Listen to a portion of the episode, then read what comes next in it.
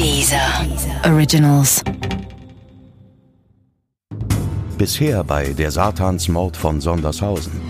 Sicher ist, dass sie selbst versucht haben, einen, ich nenne es mal Splatter-Film, also mit viel Blut herzustellen, dass sie aber in den Texten ihrer Lieder, die sie als Band absurd gesungen haben, sehr stark Gewalt verherrlicht haben. We hate and destroy, also wir hassen und zerstören. Das war ihr Image und das haben sie auch sehr gerne anderen zur Kenntnis gebracht. Vielleicht brauchten die drei ein Fanal, das allen zeigte, wie ernst sie zu nehmen waren. Ja, wahrscheinlich war Sandro dieses Fanal. Ich würde sagen, er hat sich selbst auch mit aufwerten wollen. Er war letztendlich in der ganzen Gruppendynamik, er war so ein bisschen das Mobbing-Opfer.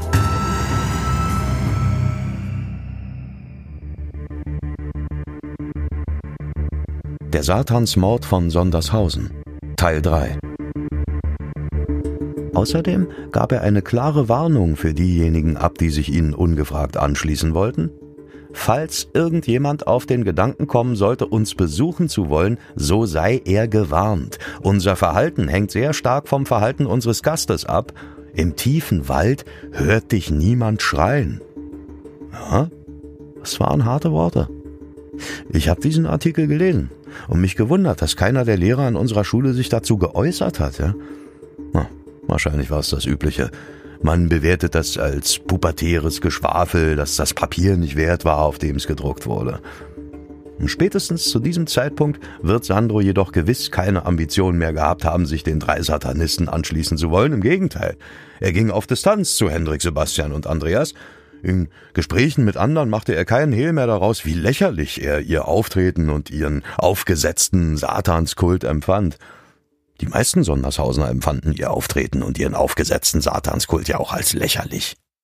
Doch der Sandro, er war für die drei inzwischen zur feindseligen Zielscheibe geworden. Es war nicht irgendwer, der sie zum Gespött machte, sondern ein zwei Jahre jüngerer Mitschüler, der einst bei ihnen mitmischen wollte und sich nun über sie lustig machte, anstatt sie ernst zu nehmen. Außerdem wusste er von einem Verhältnis Sebastians mit einer verheirateten katholischen Gemeindehelferin, er drohte damit, dieses Verhältnis und Hendricks schwunghaften Handel mit schwarz kopierten Horrorfilmen auffliegen zu lassen. Am Morgen des 29. April 1993 bekam Sandro von einer zwei Jahre jüngeren Mitschülerin am Sondershausener Gymnasium ein Zettel zugesteckt. Auf dem Zettel war die Bitte vermerkt, am Abend zu einem Kriegerdenkmal in einem Waldstück nahe Sondershausen zu kommen. Ein geheimes, romantisches Treffen konnte ausschließen, auch wenn ihm der Zettel von einem Mädchen zugesteckt worden war. Denn die eindringliche Botschaft des Briefes lautete, die Jungs von Absurd haben mich ausgenutzt, dann fallen gelassen und verstoßen. Vielleicht können wir uns als Betroffene darüber austauschen. Man muss doch was gegen die unternehmen können. Ist ja nicht schwer nachzuvollziehen, dass Sandro gerne glauben wollte, endlich eine Mitstreiterin im Kampf gegen die drei selbstherrlichen Satanisten gefunden zu haben. Eine Mitstreiterin, die genauso enttäuscht und verletzt durch sie war wie er selbst. Am frühen Abend verabschiedete er sich von seinen Eltern, um zu dem geheimnisvollen Treffen am Kriegerdenkmal zu gehen. Seine Mutter beschwor, ihn zu bleiben. Die Botschaft und die Bitte erschienen ihr seltsam und unklar. Sie ahnte, dass da was nicht stimmte. Sandro hatte sich bereits darauf eingestellt, endlich jemanden treffen zu können, der ebenfalls von den drei Absurdmusikern ausgenutzt und öffentlich gedemütigt wurde er versicherte seiner Mutter, dass nichts passieren würde und er pünktlich zum Abendessen zurück sein werde. Ja, Sandro kam nicht pünktlich zum Abendessen zurück. Er kam nie wieder zurück. Noch am Abend versuchte sein Vater bei der Polizei eine Vermisstenanzeige aufzugeben. Doch die Beamten wimmelten ihn ab. Mit 15 Jahren wären sie am Abend auch nicht immer pünktlich nach Hause gekommen, sagten sie. Ja, Sandros Eltern machten sich daraufhin mit Freunden selbst auf die Suche.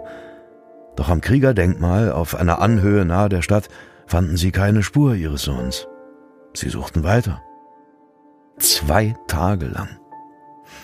Naja, inzwischen wurden sie von der Polizei unterstützt, doch auch deren Spürhunde konnten nichts wittern. Und dann fiel Bekannten der Eltern ein, dass es in der Nähe noch ein leerstehendes Haus gab, das zuweilen von Jugendlichen aufgesucht wurde. Ich kannte dieses Haus auch. Manchmal kam ich bei meinen Waldspaziergängen daran vorbei. Eine leerstehende Ruine mit ein paar Möbeln, die auch auf dem Flohmarkt keinen Cent mehr gebracht hätten. Und neben diesem Haus befand sich übrigens die Wochenendhütte von Hendriks Familie. Am vierten Tag nach Sandros Verschwinden suchten seine Eltern das leerstehende Haus auf. Das Glas der Eingangstür war eingeschlagen, im Innern lagen wahllos Kleidungsstücke herum, und eines dieser Kleidungsstücke war ein blutverschmiertes, eingerissenes T-Shirt. Sandros Mutter erkannte es sofort. Es war das T-Shirt, das ihr Sohn am Tag seines Verschwindens getragen hatte. Gemeinsam mit ihrem Mann durchsuchte sie in Panik weiter das Haus. Die Eltern hofften, ihren Sohn zu finden. Vielleicht war er verletzt, ne? Aber Sandro, er war nicht in dem Haus.